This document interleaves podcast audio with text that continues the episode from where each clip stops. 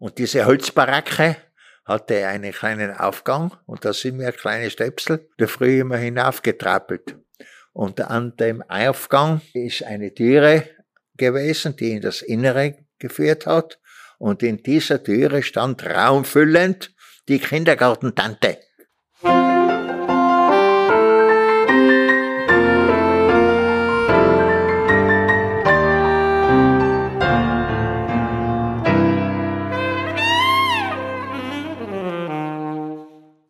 Hallo und herzlich willkommen zur fünften Folge der zweiten Staffel von Archivwürdig, dem Podcast des Innsbrucker Stadtarchivs. Mein heutiger Gesprächspartner ist Josef Weimann. Josef Weimann kam 1945 in Seefeld zur Welt und verbrachte aufgrund der Fliegerangriffe auf Innsbruck einen Teil seiner Kindheit in Brandenburg. Im Gespräch erzählt uns der pensionierte Gefäßchirurg über seine Kindheitsjahre, seine Schulerinnerungen und auch über sein Medizinstudium – welches er in Innsbruck absolvierte. Darüber und noch mehr hören Sie jetzt in der Folge. Mein Name ist Josef Weimann. Selber nenne ich mich gerne Sepp Weimann. Geboren bin ich im März 1945 in Seefeld. Zurzeit bin ich aktuell Seniorstudent für Geschichte und Kunstgeschichte in meinem erlernten Beruf war ich 27 Jahre lang an der hiesigen chirurgischen Klinik der Universität Innsbruck als Gefäßchirurg tätig, zuletzt auch als kommissarischer Leiter der Abteilung. Du hast gesagt, du bist in Seefeld geboren. Jetzt bist du natürlich, also ich kenne dich natürlich als Innsbrucker und, und immer als Innsbrucker. Hast du deine Kindheit dann in Innsbruck verbracht oder war es dann auch in Seefeld? Oder warum überhaupt Seefeld? Fangen wir mal so an. Es war damals so, dass die Kriegsereignisse in den letzten zwei Jahren, wir wissen ja, dass es am 15. Dezember 43 den ersten großen Bombenangriff auf Innsbruck gegeben hat, wo auch meine Großmutter mütterlichseits in der Maximilianstraße im Haus nahe der Triumphpforte ins Leben gekommen ist, weil sie war gehbehindert und konnte nicht mehr den geretteten Luftschutzkeller erreichen. Damals sind ja, glaube ich, 156 Innsbruckerinnen und Innsbrucker zu Tode gekommen, darunter eben auch meine Großmutter. Und dann erfolgte genau auf äh, den Jahrestag, damit die Innsbrucker Bevölkerung offensichtlich ja erinnert wird, wo es lang geht von Seiten der Alliierten. Der zweite Angriff, da war die Bevölkerung aber schon vorbereitet und so waren trotz einer höheren Bombenlast, äh, die abgeworfen wurde, die Anzahl der Toten nicht so groß. Wie dem auch sei, es hat damals in Kreisen der Klinikleitung die Überlegung gegeben, die dann schlussendlich realisiert wurde, aus Sicherheitsgründen die Geburtshilfe zu extraterritorialisieren, sprich also aus der Klinik auszulagern. Und da bot sich in Seefeld eine äh, nördlich des äh, Seefeld, südlich des Seefelder Sees gelegene Pension an, die sogenannte Wald, Waldhei, Waldhaus oder Waldheimat, wie es geheißen hat. Und die wurde dann seitens der Universitätsklinik Innsbruck, Gynäkologie und Geburtshilfe, äh, sozusagen beansprucht auf längere Zeit. Daher ist es ganz interessant zu verfolgen, dass in den Jahren 44 und 45 viele Innsbruckerinnen und Innsbrucker in Seefeld zur Welt gekommen sind. Das hat dort seinen Ursprung. Interessant ist auch aus zeitgenössischer Sicht, dass die Tiroler Tageszeitung, ich glaube, es war in den Jahren um 2000, mhm. einmal ein von sich aus äh, ein sozusagen ein Treffen der in Seefeld Geborenen veranstaltet hat und da waren glaube ich äh, fast 3000 Leute anwesend, weil es waren doch äh, geburtenstarke Jahrgänge 43, 44 und 45. Weil du das Treffen erwähnt hast von der TT, wo 3000 Menschen ungefähr, ja, ungefähr. Das heißt, war das, ist das, das war in, in Seefeld. In Seefeld. Und du bist natürlich einer der Teilnehmer ja, gewesen. Ja. Hast du Menschen gekannt, aber nicht gewusst, dass die aus, also A, Seefelder Geborene sind?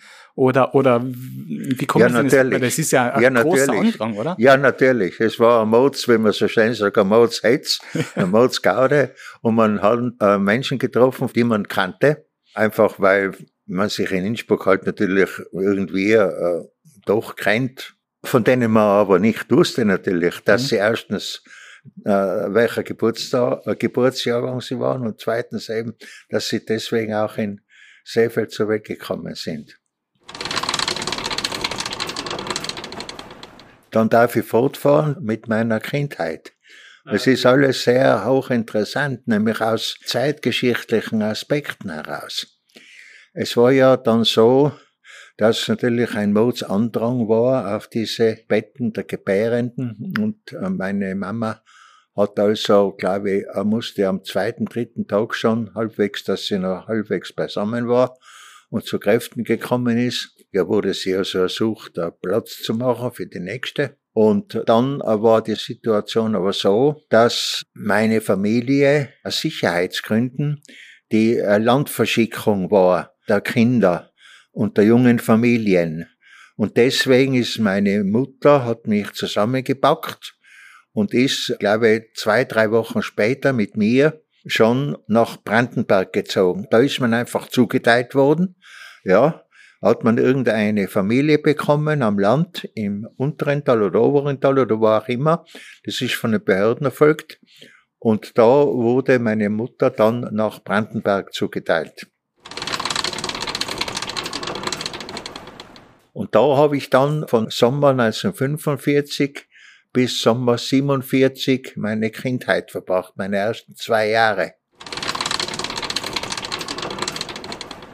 Es war ein großes Glück, das wir gehabt haben. Wir haben in einer sehr netten Bauersfamilie Unterschlupf gefunden. Ganz unheimlich hilfsbereite, äh, nette Leute mit dem typischen Brandenburger Name Rupprechter. Der äh, Familienvater war Holzarbeiter. Damals hatten ja die Bundesforste noch riesige Besitzungen, die bis zur bayerischen Grenze reichten und wo also die Brandenburger Bevölkerung zum Großteil Arbeit fand. Es ist ja mehr oder weniger bekannt, wenn nicht, dann sage ich es jetzt. Die Zuhörerinnen werden sich vielleicht noch erinnern, dass es bis in die äh, 60er Jahre die doch relativ bekannte Brandenburger Trift gegeben hat. Das war ein Ereignis, das zweimal im Jahr stattgefunden hat und wo die ganzen äh, Bäume, die man in den Forsten im Wald, der sich bis zur bayerischen Grenze ausdehnte, gefällt hat, die hat man in einen riesengroßen, ja, riesengroßen, großen Stausee, der hat den Namen Erzherzog Johann Klause gehabt. Und diese Erzherzog Johann Klause, die wurde dann aufgefüllt und wenn die äh, Klause voll war, dann hat man die Tore der Klause geöffnet und die berühmte Brandenburger Trift ging los. Äh, Es war ein Riesenspektakel, besonders dann ab den 50er Jahren, wie langsam der Fremdenverkehr wieder eingesetzt ist, also Ende 40er, haben sich das viele Leute also dann nicht entgehen lassen, das zu beobachten. Und die ganzen Baumstämme sind dann den Weg über die Brandenburger Arche durch die berühmte Kaiserklamm hinaus bis zum Inn und am Inn war die sogenannte Lende in Kramsach. Und da sind äh, die äh, ein riesengroßes Areal, so wo man vorstellen musste, so wie Piers an, einer, an einem Hafen, wo man dann einfach die Baumstämme an Land gezogen hat von der Auche heraus und sie dann weiter, entweder mit dem Zug oder dann, ich weiß nicht, ob es da den Schiffverkehr schon äh, noch gegeben hat, ich glaube Ich glaube nicht. nimmer mehr. Ich glaube aber- glaub eher mit dem Zug Ja. dann transportiert worden sind, weil Holz war ja einer der Hauptexportartikel von Tirol. Und das war also der Vater der Familie, wo wir untergekommen sind, der Herr Rupprechter, der Heinrich Rupprechter. Und die Frau, das war die Paula. Und das war einfach eine Hausfrau. Die haben natürlich auch eine Landwirtschaft gehabt. Und wie es so war, der Hein, wie er geheißen hat, ist am Montag in der Früh ins Holz, wie man gesagt hat, gegangen. Und am, am Samstag, zum Mittag, sind sie dann wieder gekommen. Mit, mit einem alten Lastwagen hin und her transportiert. Und die Paula war also daheim, hat sich um die Landwirtschaft gekümmert. Viecher haben es keine gehabt, gleich ein paar Hennen und ein Imkerstand. Und das war alles. Und das war für die Paula natürlich auch sehr fein, dass sie ein bisschen Ansprache gehabt hat. Sie hatte damals noch keine Kinder, die sind erst Ende der 40er Jahre gekommen. Und so hat meine Mutter und die Paula eigentlich in trauter Einsamkeit die Zeit da drinnen verbracht. Dann im Jahr 47 sind wir dann zurückgekehrt, wie also die Situation sich auch von der Aufarbeitung der Nachkriegsereignisse, wir wissen ja, wie 46 ausgeschaut hat und zugegangen ist. Und es hat sich einfach alles etablieren müssen. Und 47 war es auch dann von der Wohnungssituation her, dass wir also nach Innsbruck zurückkehren konnten. Also meine Mutter und ich. Wir haben nämlich von der Diözese Innsbruck eine Wohnung zur Verfügung gestellt bekommen, und zwar in jenem Haus in der Wilhelm-Kreisstraße 4, wo jetzt die Wirtschaftskammer drinnen mhm. ist. Dieses Haus hat bis in die ich glaube, bis in die äh, 70er, 80er Jahre des äh, letzten Jahrhunderts der Kirche gehört, der Diözese. Und dann, oder war es noch später? Ich glaube, es war später. Nein, sie haben es erst später verkauft. Nein, es war später, es war wesentlich später, erst um, um die 2000er, 2000er Jahre herum ist es verkauft worden. Und, und zwar an den Wirtschaftsbund und der hat es dann für seine eigenen Zwecke benutzt. Es hat aber früher die Diözese gehört und wir waren also im zweiten Stock in der Wilhelm-Kreisstraße 4. Ich hatte, um da gleich weiter fortzufahren, den kürzesten Schulweg, den es überhaupt gegeben hat. Denn äh, genau vor der Haustür war die Gilmstraße und ich bin dann in die Gilmschule, in die Volksschule gegangen. Die Gilmschule, die jetzt das ja mehr oder weniger bekannte Innsbrucker äh, Inlokal Sitzwohl genau. beherbergt. Und zwar im äh, Erdgeschoss, wenn man hineingeht bei der Türe in diesem spätgotischen Gebäude, genau im Erdgeschoss rechts von der Türe war mein Klassenzimmer. An die Schulzeit, Volksschulzeit in der Gildenschule Gibt es da noch ähm, irgendwelche einprägsamen Erinnerungen? Da gibt es sehr viele einprägsame Erinnerungen. Die einprägsamste ist uh, unser begnadeter, muss ich fast sagen, Lehrer. Ein Außerferner mit dem Namen Singer natürlich. Und zwar aus dem unteren Lechtal, aus Nesselwengle, der wirklich eine Seele von einem Menschen war und uns allen sehr, sehr viel beigebracht hat. Mit dem Erfolg, dass damals ich glaube nicht, ich weiß nicht, wie viel wir waren. Ich glaube, wir waren circa 30 Erstklassler und davon sind, man höre, 15 ins Gymnasium gekommen. Es war für damalige Verhältnisse außergewöhnlich. Und es spiegelt natürlich nicht nur den hohen Intelligenzquotient der Schüler wieder, sondern auch die Qualität des Lehrers. Das ist ja bitte unbestritten. Darf sagen, das ist vielleicht auch interessant. Wir haben damals noch die Schiefertafeln mit Kreide gehabt. Erst ab 52, 53 hat sich's dann eingebürgert, dass man also generell Hefte hatte. Man brauchte nicht sagen, dass die Bevölkerung damals eigentlich schon arm war. Es war arm. Meine äh, äh, Eltern haben beide arbeiten gehen müssen, damit sie halbwegs das Auslangen gefunden haben. Mein Vater war im Landeskriminalamt tätig. Meine Mutter war dann äh, im sogenannten Babyhaus Heidecker. Es war ein stadtbekanntes Spezialgeschäft für Kinderkleidung und hatte äh, seinen Standort an der Ecke Kreilstraße Maranerstraße. Maranerstraße. Mhm. Jedenfalls an dem Eckhaus. Es war damals das Geschäft schlechthin für Kinderbekleidung. Also es hat es ja eigentlich in Innsbruck sonst nicht gegeben. Es war eigentlich auch in Tirol sehr bekannt, das Babyhaus Heidegger. Und da hat meine Mutter gearbeitet und es war damals schon so, dass also die Arbeitszeit natürlich auch am Samstag bis am Abend ging. War auch das Thema Sport oder dass man in einen Verein oder dass man das Kind zum, zum Freizeitverein oder zu den Pfadfindern oder sowas, was noch, was noch vielleicht. Das war damals so, das wollte ich eben gerade noch sagen. Es hat ja diese, dieses ja fast erschöpfende Angebot an Möglichkeiten, das den Jugendlichen und Kindern heute geboten wird. Das hat es ja damals alles nicht gegeben. Diese Möglichkeiten der Freizeitgestaltung unter Anführungszeichen für die Jugendlichen und Kinder haben vor allem ideologische Vereine, wie zum Beispiel Parteien, Stichwort die Roten Falken von der SPÖ, ja, oder das, was du angesprochen hast, die Pfadfinder. Und in meinem Fall natürlich auch die katholische Kirche mit der katholischen Jugendschar, so wahrgenommen. Und je nachdem, wie halt das Elternhaus weltanschaulich geprägt war, ist man halt dort zum einen oder zur anderen gegangen.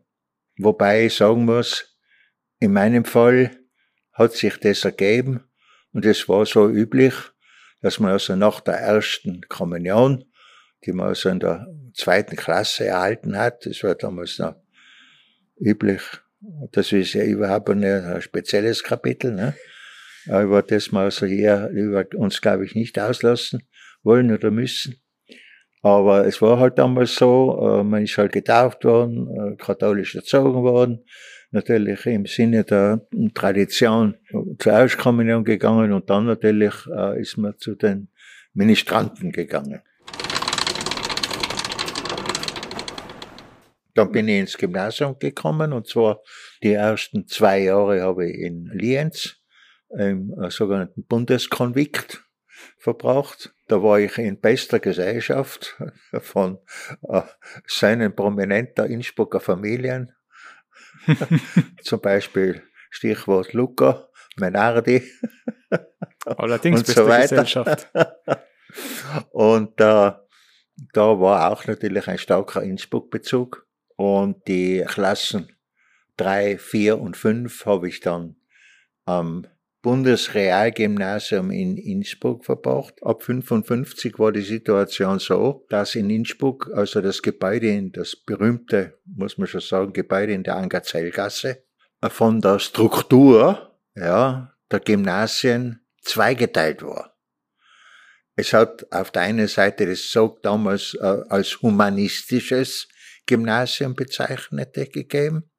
Das war also Latein-Griechisch mit dem Fokus auf die Altsprachen. Und dann hat's das sogenannte Realgymnasium gegeben, mit dem mehr naturwissenschaftlichen und neusprachlichen Charakter. Die Situation war damals die, es wurde der Unterricht wöchentlich alternativ Vormittag und Nachmittag geteilt. Also eine Woche war Realgymnasium Vormittag, humanistisches Nachmittag und dann wurde wieder gewechselt. Es war streng getrennt, auch von den Persönlichkeiten der Direktoren her. Mhm. Der Direktor des äh, Realgymnasiums war der Karl Kern. Das waren die Kernbuben. und der Direktor des äh, Humanistischen war der äh, Direktor Dr. Auer. Mhm. Ein äh, ÖVP-nauer Politiker kann man nicht sagen, aber sehr ÖVP-engagierter Lehrer, der dann auch im Gespräch war als Landeshauptmann Stellvertreter in der Zeit von, äh, glaube ich, Bartel und gewonnen mhm. ist es dann der Prior. Jedenfalls war das damals äh, die personelle Alternative. Ich weiß das deswegen, weil ich die Familie äh, näher dann im Laufe der Jahre kennenlernte.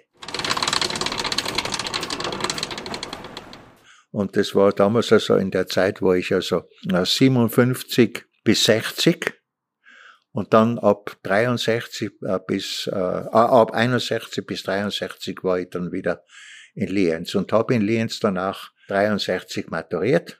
Und anschließend bin ich dann mit meiner Mutter im, äh, in Pradl gelebt, wo ich dann mein Studium begonnen habe. Das Medizin, also das, das Medizinstudium Studium, und das natürlich unter den gegebenen wirtschaftlichen Verhältnissen dann möglichst da so rasch abschließen wollte, musste. Und zwar war ich doch einer der ersten, der das Studium innerhalb von elfeinhalb Semester dann zu Ende gebracht hat. Ich habe also im Herbst 1963 habe ich äh, studieren begonnen Und weiß noch gut, im Dezember, am 17. Dezember 1969, ja, wurde ich promoviert. Und das ist, äh, deswegen ist das Datum so wichtig für mich. und möchte das da erwähnen, weil es ist also, es die Zufälle im Leben so gibt. Ich genau 50 Jahre nach meiner Promotion zum Dr. Med, zum Magister in der Geschichte sponsiert wurde. Warst du immer schon interessiert, Medizin zu studieren oder war... Das hat sich zufällig ergeben. Wie das? Komplett zufällig hat sich das ergeben. Und wenn du jetzt da so das ansprichst, dann darf ich schon sagen, und ich formuliere das ganz bewusst so, wie ich es eben jetzt ausdrücke, weil ich mir bin mir bewusst, dass äh, die vielen Talente, die ich die Wiege bekommen habe, eigentlich als Geschenke zu empfinden sind. Und so war das für mich eigentlich eine Krux, ja, die schon, das darf ich auch sagen, in einer äh, Gepflogenheit ihren Anfang genommen hat, nämlich in der fünften Klasse des Gymnasiums musste man damals noch wählen zwischen Musik und Kunstgeschichte, also Kunsterziehung und Musik. Beides hat es nicht gegeben. Also entweder hat man sich in den musischen Fächern, wenn man das so sagen darf, für die Musik entschieden oder fürs Zeichnen. Ja, ich habe also schweren Herzens dann das Zeichnen hergenommen aber ich hätte die Musik also liebend gern auch dabei gehabt, weil beide Bereiche der Kunst äh, sind aus meinem Leben nicht wegzudenken. Und so war für mich dann, um auf deine Frage zurückzukommen, die Entscheidung so unendlich schwierig, denn ich wollte sowohl Musikstudien beginnen, ich wollte sowohl an die Kunstakademie gehen, ich wollte sowohl Architektur studieren, ich wollte sowohl in der Tradition meiner Familie, mein Ur-Urgroßvater war K und K Forstmeister und mein Ur-Ur-Urgroßvater war Leiter eines Bergwerks in Böhmen und hat für die Habsburger Krone einige Tonnen Silber aus dem Berg gefördert und ist dafür in den niederen Adlersstand erhoben worden. Und entsprechend dieser Tradition der äh, naturwissenschaftlichen Betätigung meiner Familie wollte natürlich auch Bodenkultur studieren. Aber diese Sachen waren damals alle in Innsbruck nicht möglich. Die Technik ist, glaube ich, erst in den, äh, ja, äh, später, ja. erst äh, in den äh, Ende der 60er, ja, ja, ja 65 60, ja. ungefähr erbaut worden. Und die Kunstakademie gibt's heute noch nicht in Innsbruck und der Musikhochschule gibt's auch nicht. Aber hauptsächlich, wir haben die Architektur da. Und Bodenkultur muss man nach wie vor entweder nach Wien oder nach Leoben. Und Architektur wäre damals Wien oder Graz die Alternative gewesen. Und dann äh, äh habe ich mir lang und hin und her überlegt, was soll ich tun? Und dann habe ich mir gesagt, ja, Medizin interessiert mich eigentlich auch, weil ich war schon eigentlich immer ein Mensch mit einer gewissen sozialen Kompetenz. Wir haben immer gern mit den Menschen unterhalten und mich mit ihnen ausgetauscht. Und so war die Entscheidung, das damals zu tun, eigentlich die übrig gebliebene Lösung, weil ich mich mit den anderen Dingen nicht entscheiden konnte, wollte. Ja, wie aus den Gründen, die ich gerade dargelegt habe. Es war damals mal Eure und Staune, also wenn das wer hört jetzt, dann würde das fast nicht glauben. Wir waren also insgesamt 183 Erstsemestrige.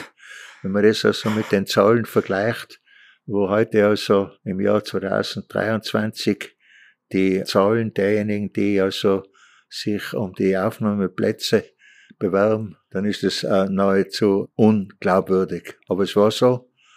Und von diesen 183 haben am Ende des ersten oder spätestens zweiten Semester haben dann mehr oder weniger ein Drittel schon das Studium geschmissen, haben was anderes getan, denn man weiß ja, und es war damals schon so, das Medizinstudium war nicht das leichteste und die erste Klippe war bereits die Chemieprüfung am Ende des zweiten Semesters und da waren dann schon einige dabei, die negativ abgeschlossen haben und das sie dann veranlasst hat, das Studium aufzugeben. Hat es zu deiner Zeit eine Art Aufnahmeprüfung gegeben für das Nein, Medizinstudium? Nein. Nein. Es hat überhaupt keinen Test gegeben, keine Aufnahmeprüfung, gar nichts. Man ist also einfach in das Sekretariat des medizinischen Dekanats im Hauptgebäude im ersten Stock. Die berühmt-berüchtigte Frau Jäger, die war also äh, mehr oder weniger sehr bekannt eher negativ bekannt. Ich habe mit ihr überhaupt keine Probleme gehabt, aber sie war sehr streng, also rigoros und das musste damals auch so sein. Jedenfalls habe ich damals dann äh, habe ich inskribiert und immatrikuliert und meine Matrikelnummer von damals habe ich heute noch. Wirklich? Ja. 063 15588. Also 63 im Herbst immatrikuliert in die Universität Innsbruck. Natürlich damals eigenes Dekanat der Medizin. Wir wissen ja im Jahr 2002 dann die Trennung und die Loslösung der Medizinischen Universität von der Stammuniversität. Eine Entscheidung, die ich persönlich bedauere, äh, von anderen wieder begrüßt wurde. Es ist halt so. Und wer beim, beim Abschluss die deine Studienkolleginnen und Kollegen oder waren, das ist jetzt eh die nächste Frage, waren männlich dominiert im Studium wahrscheinlich sehr? Männlich dominiert mit einem doch, ja, ich würde sagen, zehnprozentigen Frauenanteil, wenn ich das jetzt mich so zurückerinnere. Es war einfach eine herrliche Zeit. Jeder hat eigentlich jeden gekannt. Es haben sich dann natürlich die entsprechenden Klicken gebildet möchte sagen, dass also die Benotung damals äh, alle Prüfungen natürlich mündlich stattgefunden haben, ausschließlich mündlich, und dass es nur drei Benotungen gegeben hat. Ausgezeichnet, genügend oder nicht genügend. Und die ganzen äh, äh, absolvierten Prüfungen waren in drei Rigorosen aufgeteilt, davon eines die Vorklinik und zwei dann die klinischen Fächer. Mhm. So war das damals. Ja, schon seit den frühesten Semestern haben wir eine Gruppe, waren wir eine Gruppe, die eigentlich immer sich vor den Rigorosen zusammengesetzt hat und sich gegenseitig ausgefragt hat. Und es war immer sehr nett, da natürlich die Kolleginnen, äh, Kollegen, wir waren so eine Männerrunde, auf Herz und Nieren zu prüfen und sich teuflisch zu freuen, wenn wir sowas nicht gewusst haben. Aber es war eine gute Schule, eine gute Methode, die ich nur weiterempfehlen kann, das Gruppenlernen. Wir haben eigentlich alle voneinander profitiert und sind auch alle eigentlich relativ problemlos durch die ganzen Prüfungen durchgekommen. Ist man mit dieser Gruppe dann auch in der Freizeit äh, oder hat man in der Freizeit Zeit verbracht oder war das rein auf Studium bezogen? Das war rein auf Studium bezogen. bleiben wir in der Zeit, also in der Studienzeit, aber oder generell ein bisschen in der Zeit, die sollte man sagen, die wilden Jahre sozusagen in, ja, in Innsbruck. Was, was war bei dir? Ja, da muss ich schon sagen, muss ich, da mhm. sprichst du jetzt etwas an, was ich sowieso von mir aus sagen wollte und was wieder Bezug zu meinem, zu meinem Studium äh, hat in der Zeitgeschichte. Also Studium Geschichte, aber natürlich eines meiner Schwerpunkte ist die Zeitgeschichte. Äh, und zwar deswegen, weil ich mich noch so sehr an viele Dinge erinnere, wie man ja jetzt also sieht oder hört. Ich habe im Rahmen äh, des äh, Geschichtsstudiums waren eben auch so, so, sogenannte Ringvorlesungen, wo also gewisse Schwerpunkte kompetent abgehandelt wurden und Diskurse stattgefunden haben. Und da war auch die Diskussion um das Jahr 1968, also mhm. die Studentenrevolte, ausgegangen von Paris damals, wie wir wissen. Aber in allen äh, deutschen Universitätsstädten und so weiter, auch in Wien und Graz. Aber in Innsbruck hat es vergleichsweise Ereignisse und Begebenheiten nicht gegeben. Ich sage das deswegen, weil im Rahmen dieser Ringvorlesung die von mir sehr geschätzte Frau Professor Pfanzelter sagte, dass es sehr wohl etwas gegeben hätte, und dass also hier äh, Studien liefen und so weiter. Mittlerweile ist, glaube ich, hier tatsächlich was publiziert worden. Ich habe es äh, noch nicht mal studieren können. Ich kann nur aus medizinischer Sicht sagen, es hat an der medizinischen Fakultät in den Jahren 1968 also überhaupt nichts gegeben, mitnichten.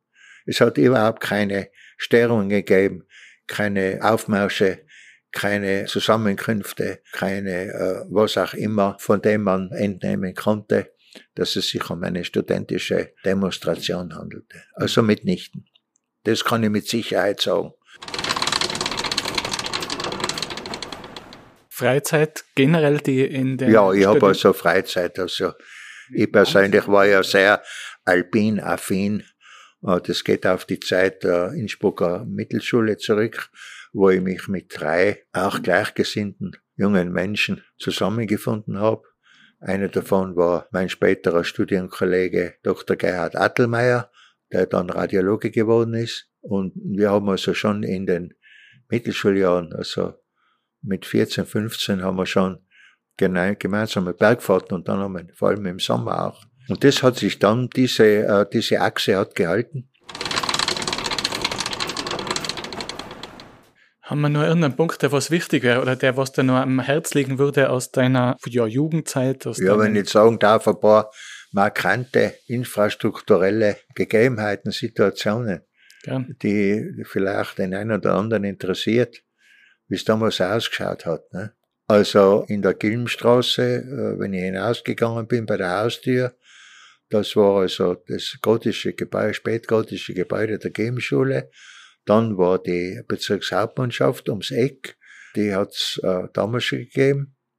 Linker Hand war das Hotel Zentral, ein ebenfalls äh, klassizistischer Bau, wobei heute noch das Café Zentral als Café besteht. Das Hotelgebäude ist ja mittlerweile abgerissen. In der Wilhelm Kreisstraße rechts hat, wo jetzt die Bank drinnen ist, direkt gegenüber das damals sehr bekannte Elektrowaren- und Kohlengeschäft Kohlecker gegeben.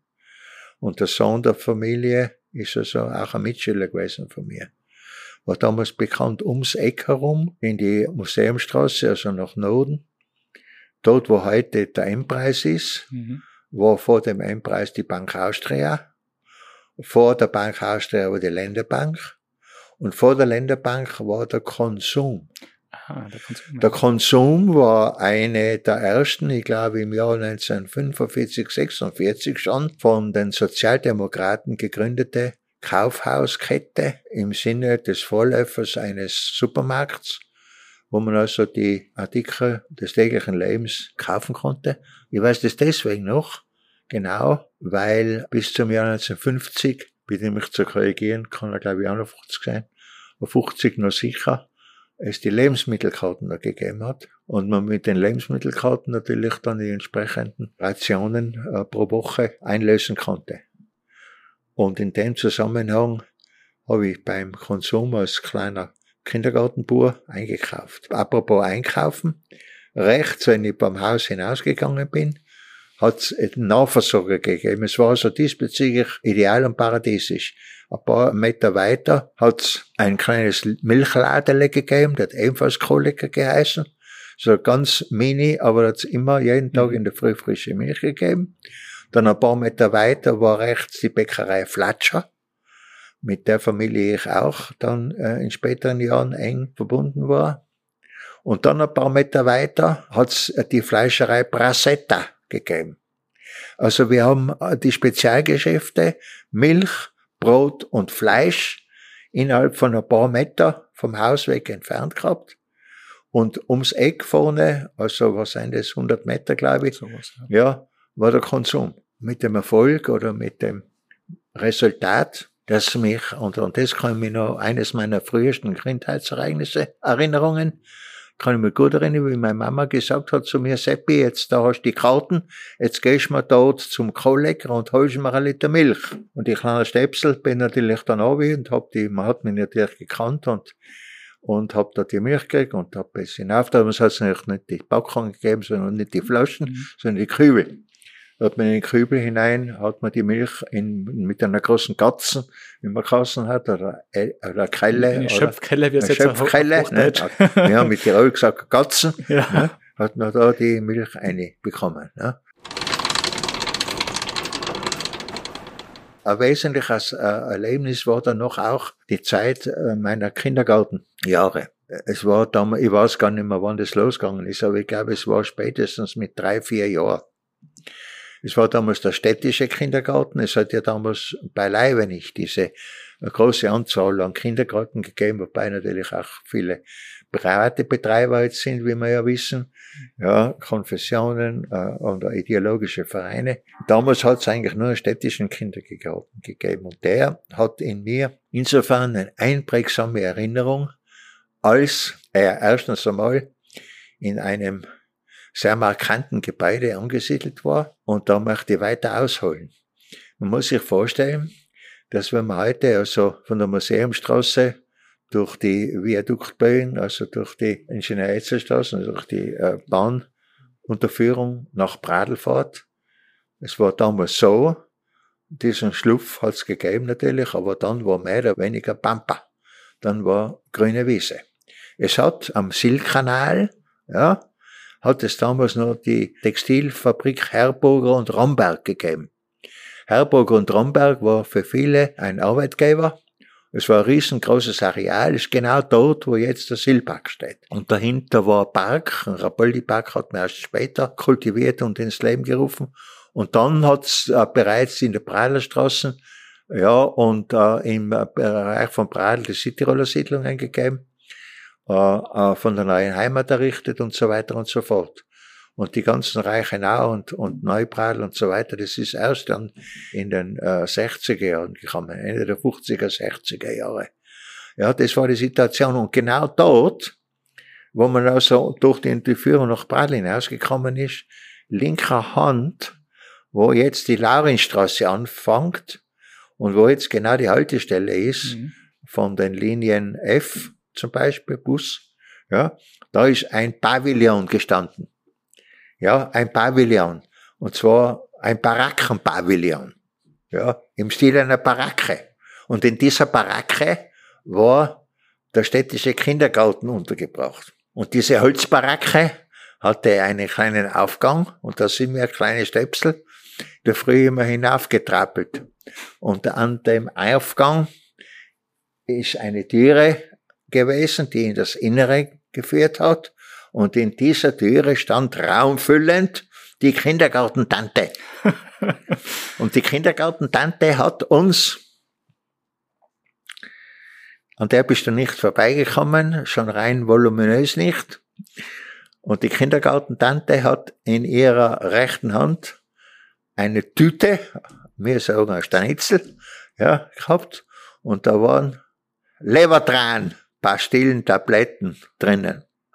Ich habe heute noch den Geschmack mhm. in meinem Mund, aber es ist, glaube ich, medizinhistorisch, gesundheitspolitisch interessante Mitteilung, dass wir Kinder also als Prophylaxe, Rachitis-Prophylaxe, aber auch überhaupt generell, weil Rachitis war ja damals eine der recht häufig vorkommenden Erkrankungen, gegen was der Leber dran sonst noch krass, äh, gut, wo war sie jetzt eigentlich nicht, zu meiner Schande gestehen zu müssen, aber er war sicher ein gut, aufgrund seiner Nahrhaftigkeit, ein gutes Prophylaktikum gegen alle möglichen Kinderkrankheiten, Infektionskrankheiten, die man sich zuziehen konnte. Und man muss ja äh, an dieser Stelle erwähnen, es hat ja in Innsbruck bis in den 50er Jahren war ja die Tuberkulose ein großes Thema und ich erinnere mich, wir sind auch in der Volksschule schon, hat die Bildschirm Untersuchungen gegeben. Da bist du hinübergegangen ins städtische Gesundheitsamt zum Dr. Tulnik. Es war dort, wo jetzt also die, wir haben es spöttisch gesagt, die Weltstadtgalerie, also die, die, die Galerie ist von der Maria-Theresien-Straße zur Fallmareierstraße. Es war früher nur der Zweckbau, den man jetzt noch heute sieht, ja. Und dahinter war ein größer, großer Innenhof, ja. In diesem Innenhof war die Polizeistation, dann war gar nichts und dann waren auch ein paar Baracken, zum Teil ebenerdige Baracken, gemauert auch zum Teil. Und dann war ein Tor hinten hinaus zur Falmereierstraße und in diesem Tor war auch noch ein Gebäude, also ein Gebäude zur Falmereierstraße sozusagen als zweites Gebäude vom Magistrat. Und diesem hinten Gebäude an der Fallmereierstraße ist das Gesundheitsamt gewesen. Und dieses Gesundheitsamt sind wir Schulbuben ja regelmäßig einmal im, im, im Semester, also zweimal im Jahr zur Röntgenuntersuchung auf Tuberkulose angetanzt. Ja. Also an das kann ich mich noch sehr gut erinnern. Das hat stattgefunden.